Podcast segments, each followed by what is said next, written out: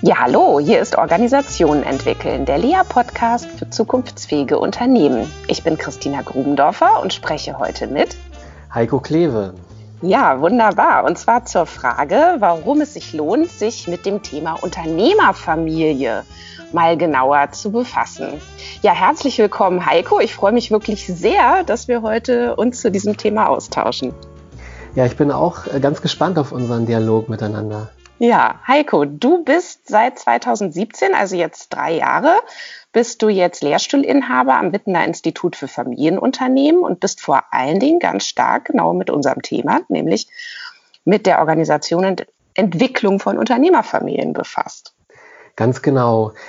Die Universität Witten, insbesondere das Wittener Institut für Familienunternehmen, das hat tatsächlich einen eigenen Lehrstuhl eingerichtet, der sich mit der Frage befasst, was denn das Besondere von Unternehmerfamilien ausmacht, was die besonderen Herausforderungen sind, auch die Probleme dieser Familienform und ähm, wie wir uns forscherisch, aber auch beraterisch ähm, diesem System widmen können.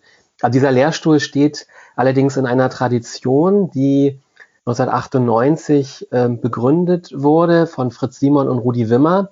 Die haben ja das Witten Institut für Familienunternehmen ähm, gegründet ja. und ähm, immer schon eine systemische Perspektive gehabt, ja, eine systemtheoretische Blickrichtung eingenommen auf Familienunternehmen. Und in dem Zusammenhang ging es auch immer schon um die Frage, was ist denn das Besondere der Familie, die hinter so einem Familienunternehmen steht? Genau. Und, und bevor genau. wir da jetzt schon reinspringen, würde mich ja total interessieren, was triggert dich denn eigentlich an dem Thema? Also was hat dich ja. auch bewogen, diesen Lehrstuhl ähm, zu übernehmen und was findest du persönlich das Faszinierende daran? Ja, das sind ähm, drei Aspekte, würde ich sagen. Der eine Aspekt ist, ich komme ja so aus dem sozialen Bereich. Also mein Erststudium ist Sozialpädagogik, soziale Arbeit, dann habe ich Soziologie Sozialwissenschaften äh, äh, studiert, in Soziologie promoviert und ähm, das Soziale, ja, also sozial auch in dem ähm, emphatischen Sinne, da, da ist etwas, was Menschen zusammenbringt, äh, was Menschen miteinander in Beziehungen gestalten. Äh, das ist etwas, was mich immer interessiert hat, ja, und die Familie ist eine ähm, soziale Form, wo Menschen ganz eng miteinander leben, sich gegenseitig unterstützen, ja, sich gemeinsam im Leben begleiten. Und ähm, deshalb interessiert mich auch, ähm, wie das in Unternehmerfamilien zur Geltung kommt und ob es vielleicht genau das ist, was auch Familienunternehmen kennzeichnen. Also eine besondere Art von sozialer Verantwortung ähm, für die Gesellschaft, für die Mitarbeiter, ja. Also so ein Bereich. Was ist denn das Soziale eigentlich an, an Familienunternehmen, Unternehmerfamilien? Das zweite ist, ähm, die Frage von Umgang mit Ambivalenz und Paradoxie. Also wir haben gerade bei Familienunternehmen und auch bei Unternehmerfamilien ja die Herausforderung, dass zwei ganz unterschiedliche Systeme zusammengebracht werden müssen. Ne? Mhm. Also das Unternehmen mit seiner Logik der Kompetenz, ähm, auch des Geldes, ja, der Leistung und die Familie mit der Logik des Gefühls, ja, ähm, der Verantwortung füreinander und ähm, der ja, Mehrgenerationalität. Also man wird in eine Familie hineingeboren, dann ist man sozusagen drin und kommt auch nicht mehr raus. In ja. ein Unternehmen geht man rein, man entscheidet sich dafür, man kann auch wieder kündigen. Also es sind zwei ganz unterschiedliche Logiken, die da zusammenkommen. Also wie wird mit Ambivalenz, mit dieser Widersprüchlichkeit, dieser Unterschiedlichkeit, die man tatsächlich auch als Paradoxie bezeichnen kann, umgegangen? Das hat mich immer schon interessiert. Also ich habe meine Doktorarbeit geschrieben 1998 über den Umgang mit Ambivalenz in sozialen Dienstleistungen, also in der sozialen Arbeit, da die Systemtheorie und die Postmoderne benutzt. Und ähm, drittens ähm, sind ja Familienunternehmen die äh, Unternehmensformen, die unsere Gesellschaft auch am meisten äh, prägen. Ja, also das, wir haben fast 90 Prozent, also es kommt so auf die Art der Betrachtung an, aber so um die 90 Prozent aller Unternehmen sind Familienunternehmen. Ne? Und so eine ganz wichtige mh, hm, Unternehmensform äh, genauer anzuschauen, das ist etwas, was mich auch sehr umtreibt. Also wir können unser Wirtschaftssystem möglicherweise nur verstehen, wenn wir auch diese Unternehmensform ähm, besser verstehen als bisher. Und da ist die Wirtschaftswissenschaft eher äh, tendenziell blind für die Familienseite. Ne? Mhm. Ja. Also drei wahnsinnig äh, wichtige und spannende Punkte. Ich bin mir sicher, die meisten wissen das nicht, dass 90 Prozent ähm, der deutschen Wirtschaft tatsächlich äh, von Familienunternehmen geprägt ist. Du meintest jetzt je nachdem, wie man es betrachtet, genau. aber selbst wenn man es jetzt anders betrachtet, sind es ja. vielleicht äh, trotzdem noch 60, 70 Prozent. Genau. Ähm, und äh, da ist es doch äh, erstaunlich, dass dieses Thema eigentlich so wenig Aufmerksamkeit bekommt. Also in den klassischen Wirtschaftswissenschaften oder in der BWL. Ich wüsste jetzt nicht, dass das irgendwie ein gängiges Unterrichtsfach wäre. Ja, genau. Also es wird inzwischen ähm, stärker aufgegriffen. Also in den letzten 20 Jahren ist sehr viel passiert. Ne? Also auch die BWL öffnet sich für ähm, psychologische Fragestellungen, soziologische Fragestellungen, was Familie angeht. Ja, Familienpsychologie wird rezipiert. Ähm, allerdings oft aus, naja, aus so einer doch noch sehr stark am Business orientierten Perspektive. Ne? Also die, die wirtschaftlichen Fragen stehen im Zentrum und dann wird auf die Familie geschaut, ja. Aber Familie lässt sich aus dieser Logik heraus ähm, nur schwer verstehen. Also man muss äh, anders auf Familie schauen, man muss Sozialisationsprozesse sich an, anschauen, also man muss äh, gucken, wie Kinder aufwachsen, was Kindern in Erziehungsprozessen, in Sozialisationsprozessen vermittelt wird, beispielsweise mehrgenerational ähm, auf Familie äh, den Blick richten, um überhaupt mitzubekommen, was ist das Besondere von Familie. Und diese ja. Blickrichtung, die hat die BWL eher nicht. Wobei ich ganz beeindruckt bin, das will ich auch gleich sagen, welche besondere Integrationskraft gerade die Betriebswirtschaftslehre hat, was unterschiedlichste wissenschaftliche Perspektiven angeht. Ja, ne? ja. Ja, vielleicht mal ganz basal gesagt. Also wenn ich meine äh, Beraterinnen und Berater ausbilde, dann ähm, gucken wir erstmal so ganz simpel auf das Thema. Und ähm, oft ist ja auch die Familie ein guter Vergleich äh, dafür, um zu schauen, was ist in Organisationen so die ganz eigene Logik. Und äh, dass zum Beispiel die Austauschbarkeit der Mitglieder aus systemtheoretischer mhm. Sicht für Organisationen ja wirklich eine ganz wichtige Funktionslogik ist ähm, kann man jetzt in der Familie äh, nicht den Sohn vor die Tür setzen, nur weil er den Müll nicht rausgebracht hat. Mhm. Ja. Und das ist ja erstmal eine ganz, ein ganz anderer Umgang mit Mitgliedschaft, der ähm, sehr elementar ist, um erstmal diese beiden Systeme voneinander zu trennen. So, jetzt ist es aber so, dass ähm, äh, beim Thema Unternehmerfamilie hier ja eine ganz besondere ähm, Brisanz ist. Oder hier kommen ja ganz viele Komponenten auch zusammen, Heike. Und dazu hast ja. du ja ähm, äh, ganz interessante Texte auch geschrieben. Und es wird ja auch, ähm, wenn ich das schon sagen darf, bald ein Buch von dir oh. erscheinen zu genau dem Thema, auf das ich mich schon sehr freue.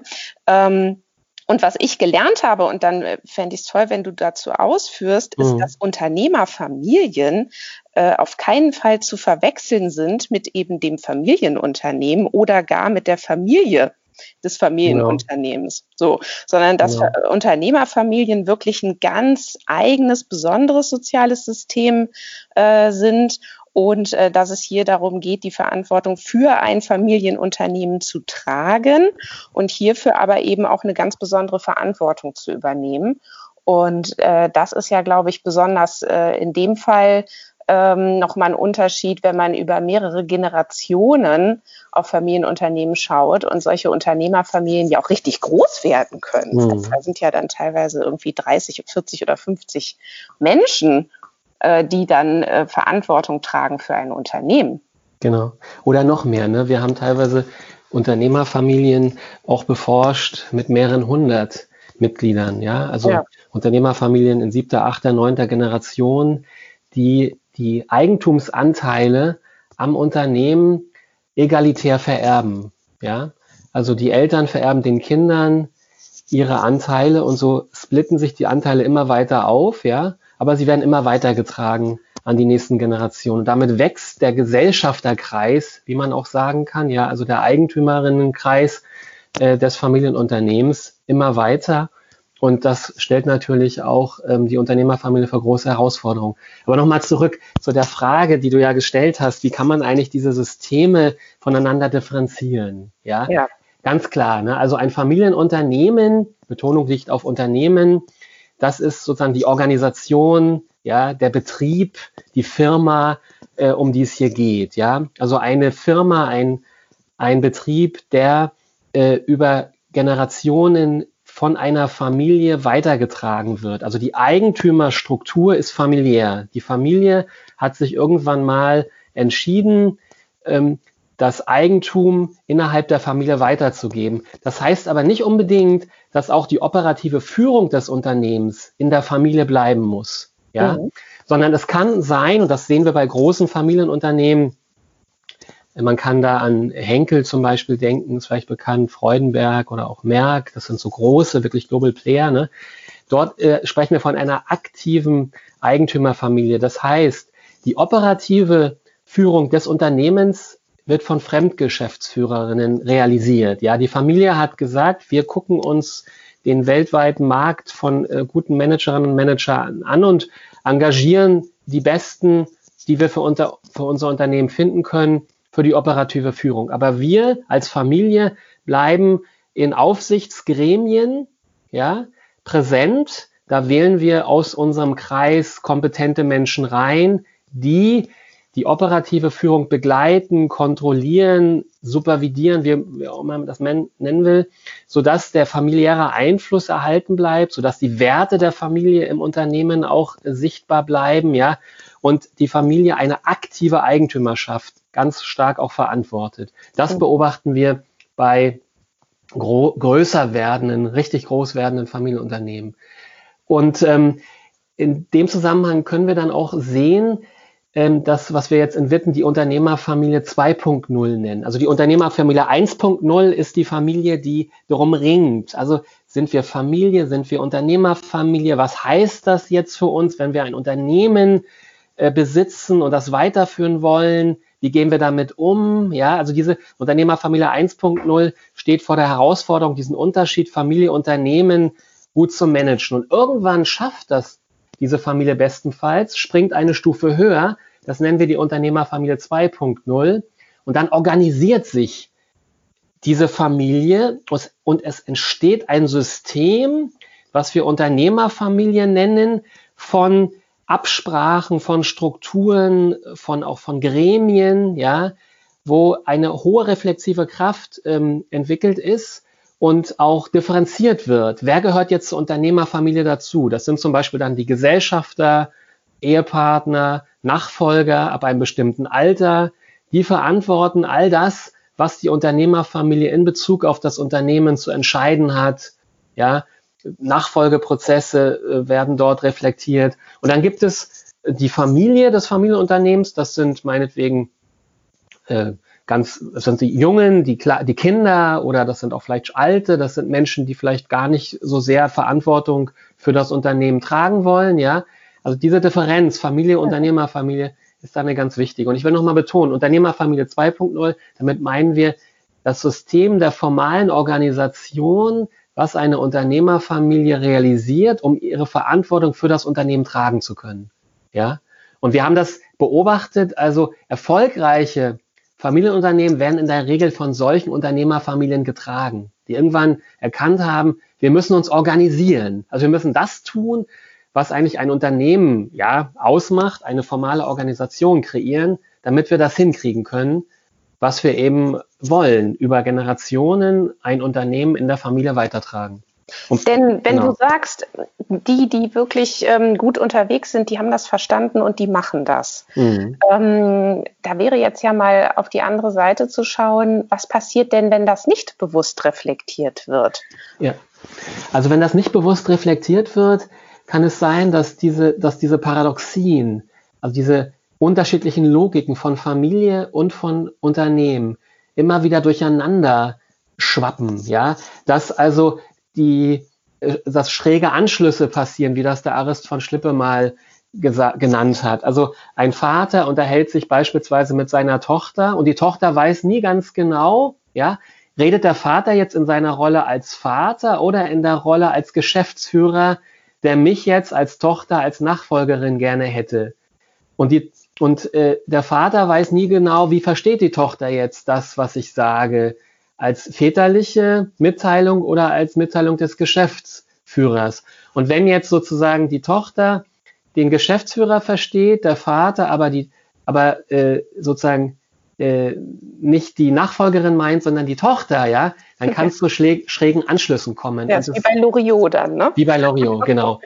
Also diese, das ist nur ein Beispiel ne, mhm. äh, für diese, sage ich mal, äh, Aber wie machen das denn dann die anderen? Also jetzt da, wo es bewusst ja. reflektiert wird, sagen die dann, komm, wir gehen jetzt in unser Büro und reden da weiter, ja. um deutlich zu markieren? Oder was sind eben genau. Möglichkeiten, um äh, dann diese Kontexte auch ähm, zu klären? Genau, das, du hast schon gesagt, sie markieren die Kontexte. Ne? Sie markieren ja. die Kontexte. Also jetzt ist es ein Kontext und jetzt reden wir in unseren Rollen als Mitglieder der Unternehmerfamilie, als Eigentümer, Eigentümerinnen, ja, als potenzielle Nachfolgerinnen, als Geschäftsführer. In dieser Rolle reden wir jetzt miteinander und ähm, wir grenzen dann auch die Familienaspekte, die meinetwegen äh, ja zu Hause dann debattiert werden, davon ab.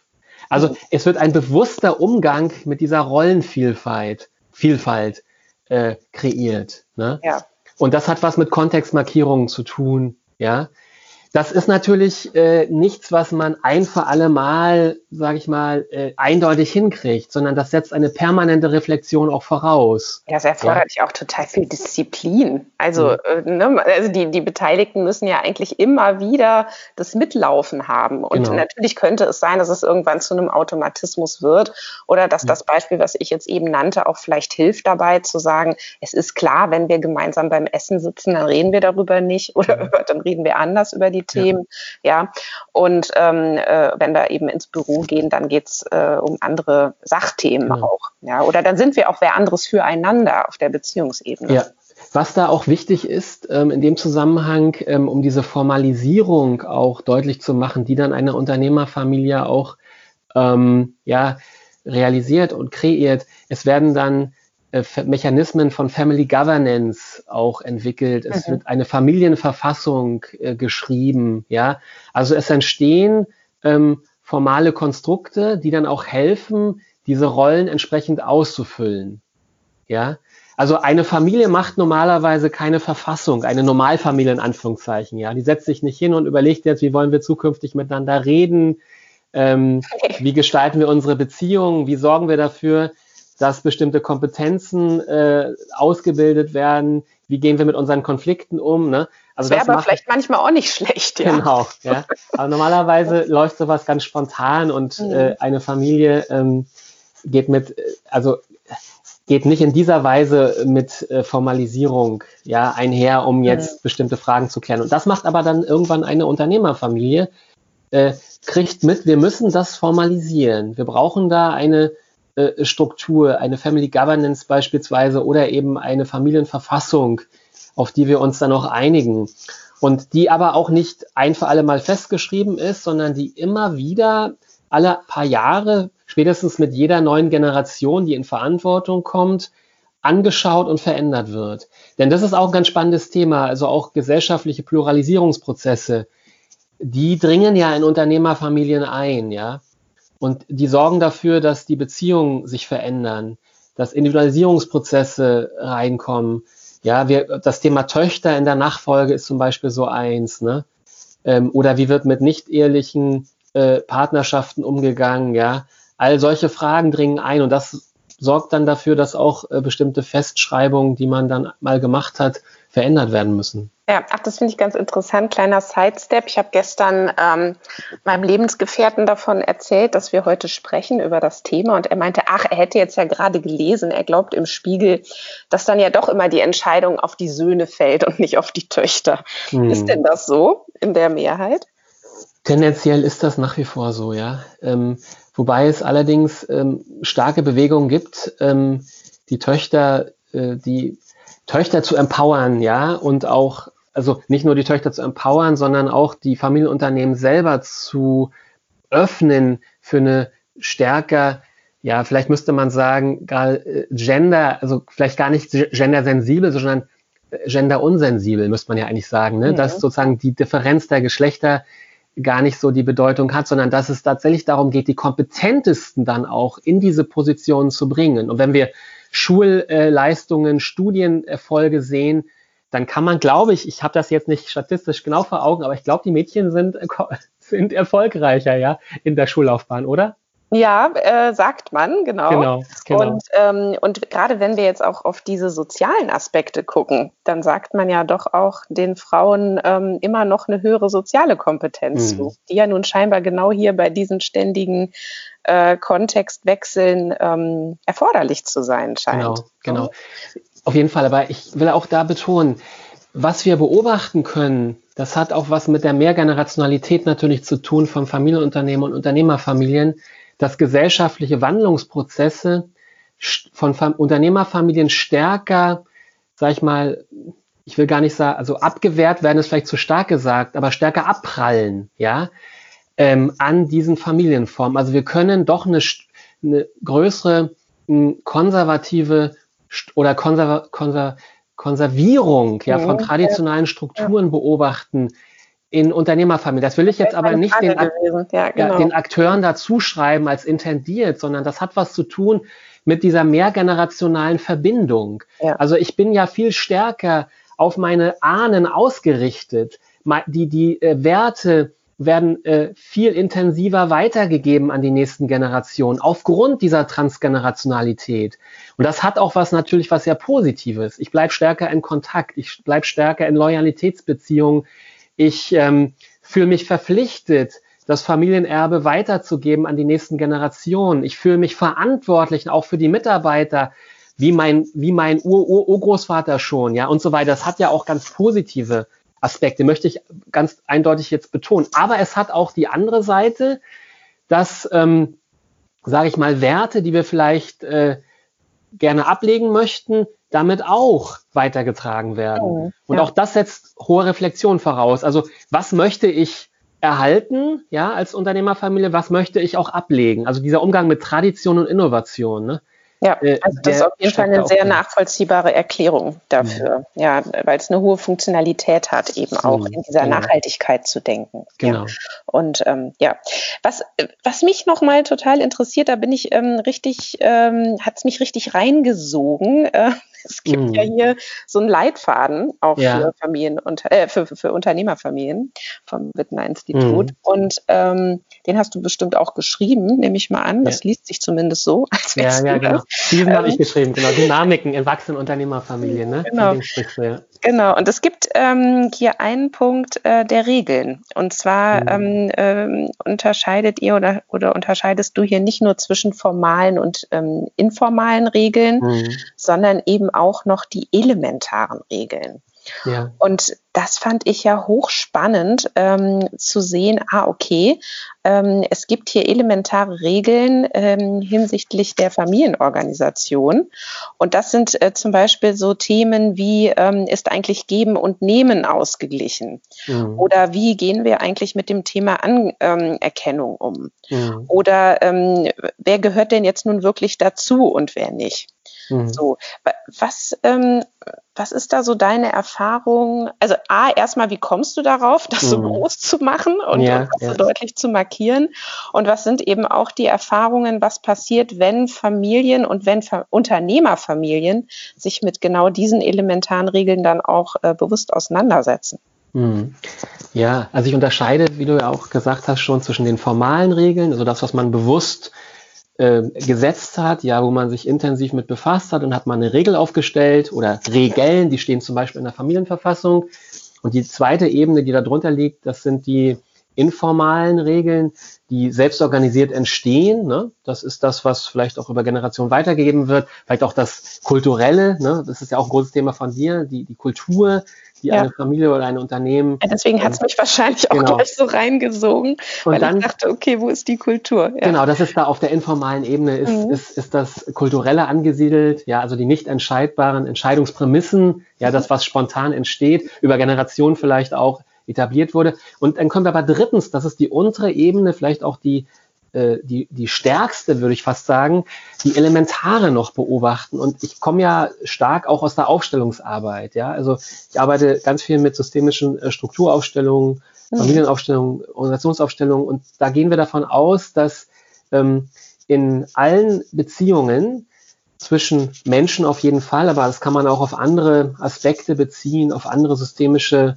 ähm, Strukturen beziehen, ähm, bestimmte Regeln sich einstellen, die, ähm, wenn wir das jetzt auf die Menschen beziehen, also auf Sozialsysteme beziehen, ganz, ganz alt sind, die möglicherweise aus der Sippengesellschaft kommen und das Zusammenleben von uns Menschen prägen und sich evolutionär offenbar bewährt haben. Und auch heute noch, selbst in sogenannten postmodernen Zeiten, wo wir glauben, wir können alles kreieren, wir leben in einer Pippi Langstrumpf-Welt, wir machen uns die Welt, wie sie uns gefällt, ja. Selbst heute gelten diese Regeln und deshalb ist die Welt doch nicht einfach so äh, permanent umkonstruierbar, auch die soziale Welt eben nicht, sondern es gelten bestimmte Prinzipien und die nenne ich elementar. Und, ein, und einige hast du schon genannt. Also ich will mal mit der Zugehörigkeit anfangen. Also Systeme, soziale Systeme definieren Regeln und Pflichten und Rechte über die Frage von Zugehörigkeit. Also wenn ich dazugehöre, habe ich bestimmte Pflichten und auch bestimmte Rechte. Und diese Zugehörigkeit ähm, markiert das. Ja, und wenn die Zugehörigkeit nicht klar ist, kommt es zu Verwirrungen. Einer glaubt vielleicht, ich gehöre dazu, der erwartet was von mir. Ich glaube, ich gehöre nicht dazu. Ich äh, bin da völlig, ähm, sag ich mal, ohne irgendwelche derartigen Erwartungen unterwegs. Also die Frage von Zugehörigkeit ist ganz entscheidend. Deshalb ist es für Unternehmerfamilien wichtig zu klären, wer gehört zum System der Unternehmerfamilie, wer gehört zum System der Familie und was ist der Unterschied zwischen diesen beiden. Also wir haben auch einen Familienstrategieprozess entwickelt. Tom Rüsen, Aris von Schlippe, Thorsten Groth. Und da ist eine ganz zentrale Frage die Zugehörigkeitsklärung. Wer gehört zu welchem System? Und wenn die Zugehörigkeit geklärt ist, geht es natürlich auch immer um die Frage von Geben und Nehmen. Also was kann ich jetzt erwarten und was muss ich dafür auch reingeben? Ja, und wie ausgeglichen oder nicht ausgeglichen ist das Verhältnis von Geben und Nehmen? Und zahlreiche Konflikte kommen möglicherweise aus dem Gefühl, dass da etwas nicht unausgeglichen ist. Jetzt ist noch die Frage, wer definiert das? Ne? Das sind natürlich dann auch immer wieder subjektive Definitionen. Ja? Was da einer als ausgeglichen empfindet, empfindet die andere vielleicht als unausgeglichen, ja? sodass dann darüber Reflexion notwendig ist. Ja? ja. Ein, vielleicht noch ein, ein, ein drittes äh, Prinzip, ähm, das nennt man so klassisch das Senioritätsprinzip. Also diejenigen, die früher im System waren, haben eine ganz andere informelle Macht auch als die, die später dazukommen. Ja, also die Frage des Einflusses wird geregelt über die Frage der, des Zeitpunktes des Eintritts in das System. Ne, und wenn einer jetzt neu in die Unternehmerfamilie dazukommt und der meint, er müsse jetzt alles verändern, es muss jetzt alles anders werden, der wird wahrscheinlich Konflikte bekommen mit denen, die vorher schon da waren, ja. Und äh, erstmal sich anpassen an dem, was da ist, bevor er jetzt alles verändern kann. Ne? Ja. So, das sind so diese Prinzipien. Ne? Ja, Drei also davon. Ich finde es ich finde es deswegen auch so spannend. Ich hatte gerade einen Podcast gehört, ähm, mit dem Tom Lewold, ähm, den der Matthias Ohler ähm, interviewt hat. Übrigens mhm. auch sehr schöner Podcast, Sounds of Science vom okay. Karl Auer Verlag.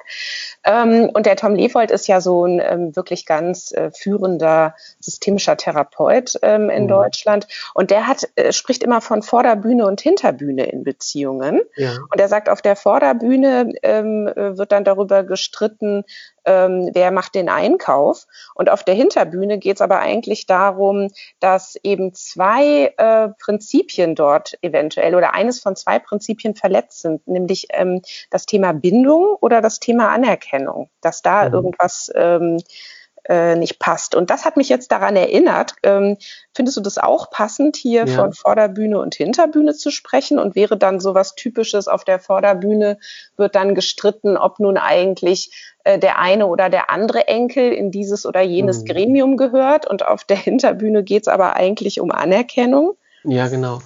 Also ähm, wir können da dann auch die Frage stellen, worum geht es denn eigentlich und eigentlich in Anführungszeichen, ne? was liegt eigentlich, was liegt dahinter?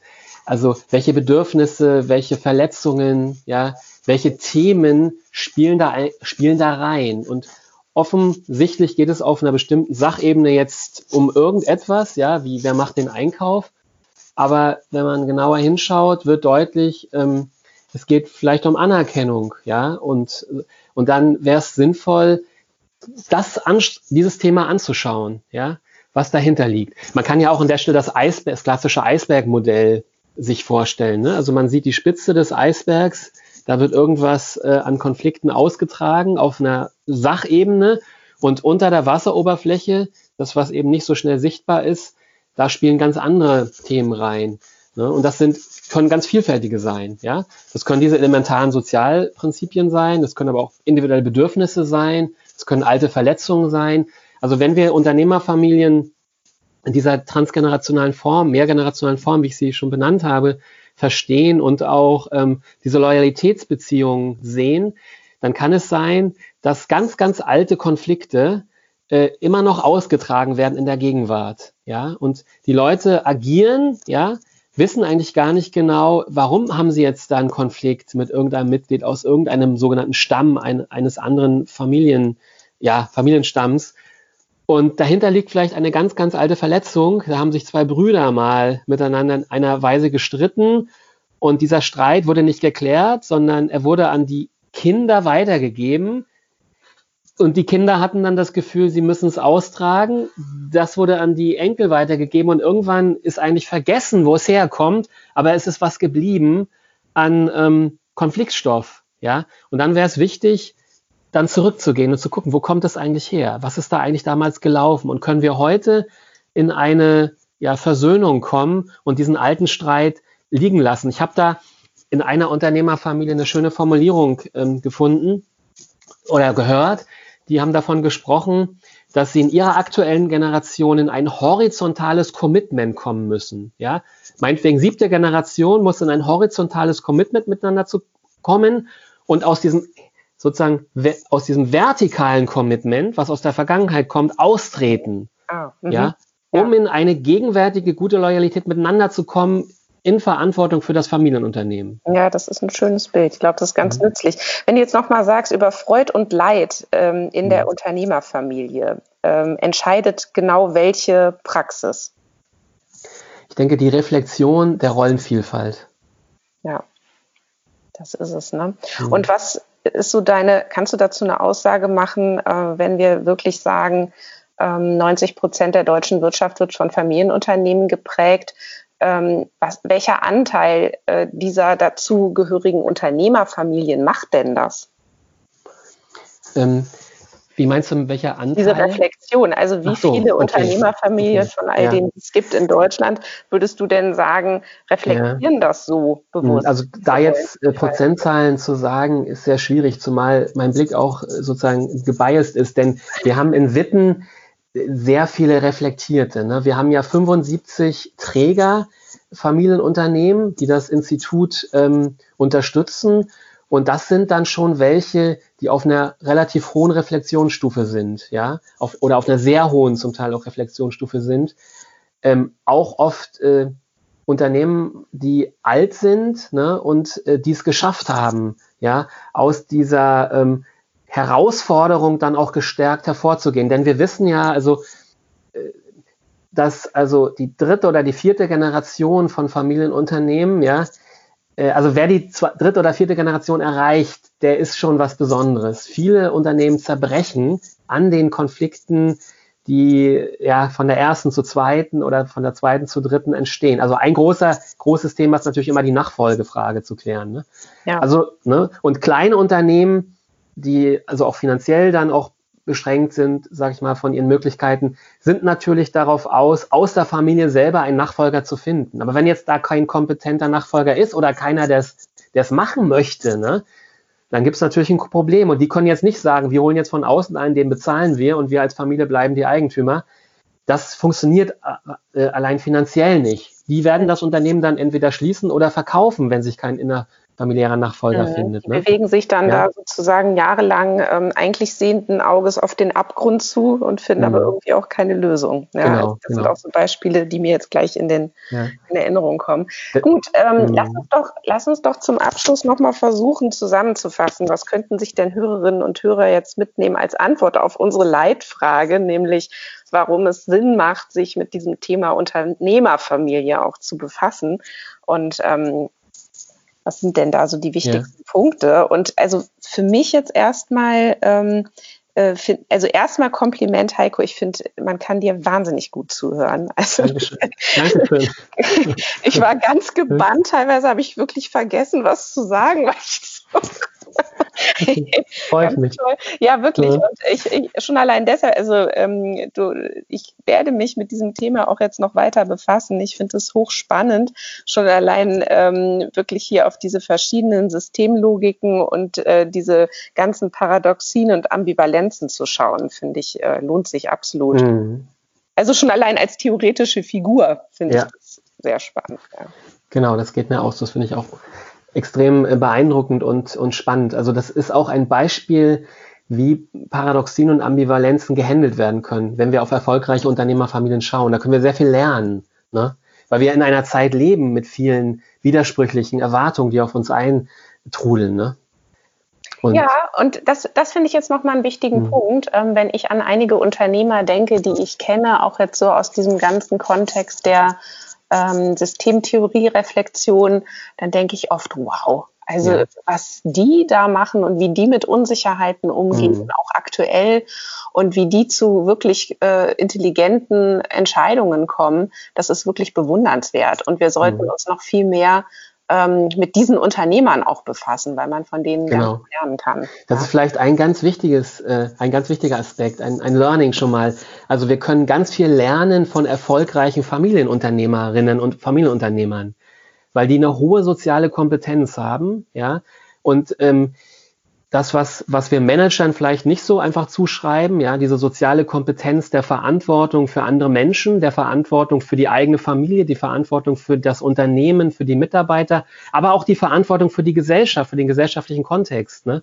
Und das als Person auch auszustrahlen, das als Person auch zu leben. Ja, das können wir, glaube ich, ganz stark von diesen, von diesen Menschen lernen. Ne? Und deshalb, glaube ich, ist es äh, ganz hilfreich, äh, da genauer hinzuschauen und solche Le Lernsettings auch zu kreieren, von erfolgreichen Familienunternehmerinnen ja, äh, zu profitieren. Ja, schönes Schlusswort. Mhm. Lieber Heiko, herzlichen Dank für den sehr anregenden Austausch mit dir heute. Dankeschön, liebe Christina. Es hat mich sehr gefreut.